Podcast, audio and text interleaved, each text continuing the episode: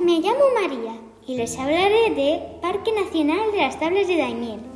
Es un humedal prácticamente único en Europa y último representante del ecosistema denominado tablas fluviales. Con la declaración de Parque Nacional dio un gran paso en la conservación de uno de los ecosistemas de La Mancha. Accesos. Les contaremos algunas formas de acceder a este hermoso parque. Visita libre y gratuita todos los días de año.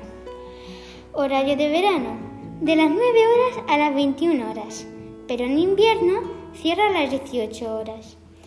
La vía de acceso al Parque Nacional parte de la carretera N420 de Ciudad Real a Puerto Lápite, a su paso por Daimiel. Normas de visita. Aquí les contaremos varias cosas que mejor Hacer fuego. No, causaríamos un incendio. La acampada. Un hotel sería mejor. La recolección de animales, plantas, minerales o rocas. No, dejémoslo donde están. Circular en bicicleta. Podríamos causar un choque. Hacer ruidos estridentes. Mejor no molestar.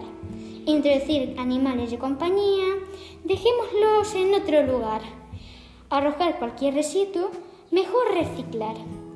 Aunque no podamos hacer estas cosas, les digo que este lugar es perfecto para disfrutar en familia.